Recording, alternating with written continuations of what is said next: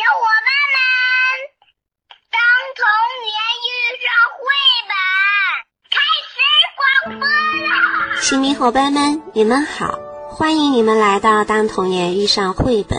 二零一九，咱们又见面了，小松果真开心。此时此刻，小松果想到一个词：期盼。盼什么呢？首先，小松果期盼与亲密伙伴们在新春里的相逢，期盼我用视频的方式与亲密伙伴们分享，你们能喜欢；期盼在新的一年能有更多的小伙伴来到《当童年遇上绘本》，期盼亲密伙伴们在新的一年里能有更多的开心与快乐。期盼明天的小松果会更加的年轻美丽。哈哈亲密伙伴们，新春里你们有什么期盼的事情呢？你们知道吗？我们的故事达人彭家胜在新春里的期盼就是给小伙伴们讲好听的故事。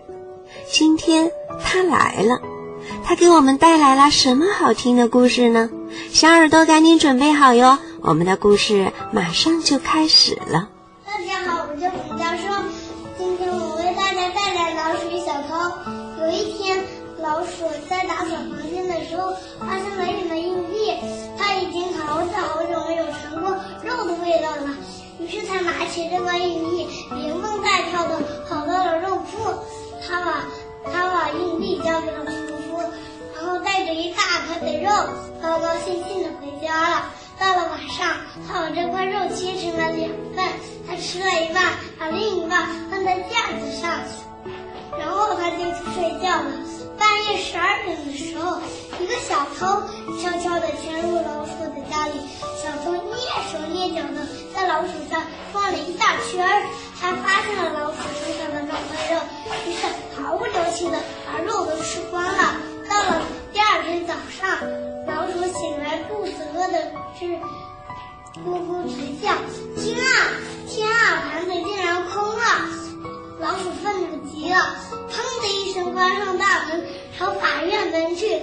早上好，法官先生，老鼠说道。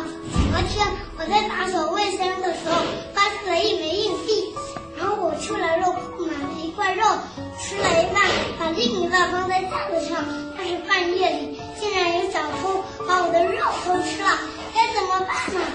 法官对老鼠说：“这太简单了，你按照我说的做，就一定没问题。你回到家里去，在盘子里装满粑粑。”在墙上反着钉了一些钉子，在大水盆里藏一条蛇，在门口藏一首诗，在天花板上挂一只公鸡。然后呢，他就美美的睡觉，你就美美睡觉去。小老鼠回到家里，看着法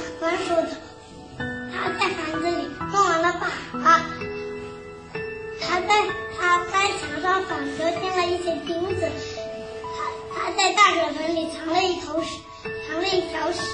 在大水盆，他他在门口藏了一头驴。